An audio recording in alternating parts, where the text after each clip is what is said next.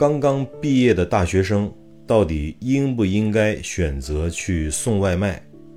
你好，这里是微木说，我是许林。一个刚刚毕业的大学生，到底应不应该去选择送外卖呢？这个话题在我这里答案是肯定的，不应该去送外卖。之所以很多大学毕业生在犹豫，在艰难的抉择，是因为他觉得送外卖可以给他带来一份非常直接的收入。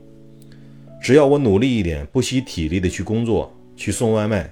别人每天工作十个小时。我可以每天送十二个小时，甚至十五个小时，我每个月就能得到五千，甚至更多的工资。他觉得至少解决了他眼前的困境，以后有机会我再选择做更好的工作。但你殊不知，你每天工作十几个小时，体力已经耗尽了，你没有时间去读书学习，没有时间去结交人脉，你最终也不会有更多的机会去选择。更好的工作去做，那么他之所以选择不去一家小的公司，从最基层的工作岗位干起，是因为他觉得到了一个小公司，从最基层的岗位干起，他只能拿到最基本的工资，可能抛去吃饭和租房，他将一分钱不剩，而且只能吃最便宜的饭菜，只能住最廉价的房子。但是如果站在一个更高的角度上，比如说，一个已经毕业三年甚至五年的年轻人的角度上来看，选择哪一个根本不是问题。我来谈一下我的工作经历。我大学毕业的时候来到了深圳，我当时面临两个选择。我有我的老乡和同学，当时介绍我去工厂的流水线工作，每个月固定能拿到三千两百块钱的工资，但是我每天要工作大概十个小时以上，非常辛苦。那么我还有另外一个选择，我当时在人才市场上找到了一家卖办公家私的公司，他们给我的底薪是每个月一千六百元。我犹豫了再三，最终我还是选择了去做办公家私的销售员。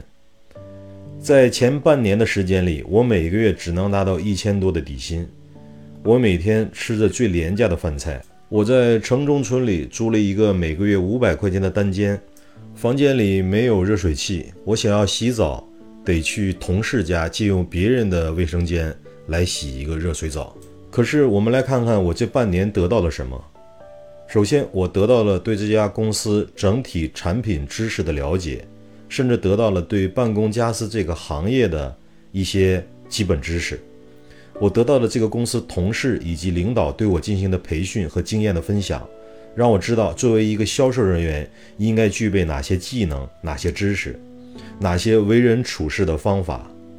这半年的时间，让我通过地推走访的方式和打电话的方式，认识了很多公司、很多企业的办公室的采购人员。当半年之后，我做了第一单销售生意之后，我得到了七千元的提成，并且因为他对我个人服务的认可，以及对我们公司。产品的认可，这个客户还给我介绍了他的朋友来作为我的客户，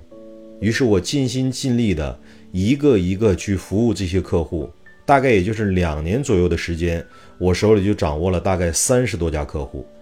其中至少有二十家客户每个季度都会固定从我这里买一些东西，也就是两年左右的时间，我从一个底薪一千多的基层销售人员。变成了月收入可以达到一万五甚至两万元的一个有经验的销售。当我有了这样的经济基础之后，我就可以选择更多了。我可以选择去创业，因为我结识了很多朋友、很多人脉，我手里也有几万块钱的积蓄。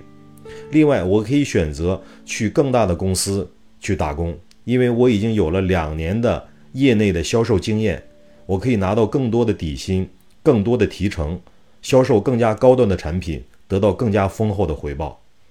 所以我这么一分析，我觉得结果是一目了然的。一个刚刚毕业的学生，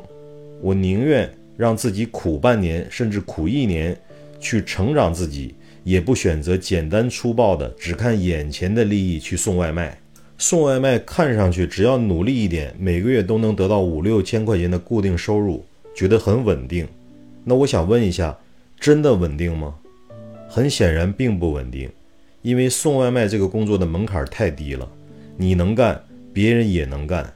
所以你终究有一天会被那些比你体力更好的、比你状态更好的新人所取代。当你有一天实在干不下去了，体力精力都达不到了，干不过年轻人了，怎么办？当你这时候再去选择别的工作、别的行业的时候，你依然要从头干起。所以，作为一个刚毕业的年轻人，我们不妨把眼光放长远一点，让自己辛苦一两年，最终你未来一定会得到更好的利益、更好的发展。当然，这只是我的一家之言啊。也欢迎各位听友能够在评论区分享一下你对这件事情、这个话题的一些看法。欢迎点赞、留言、讨论。这里是微木说，再见。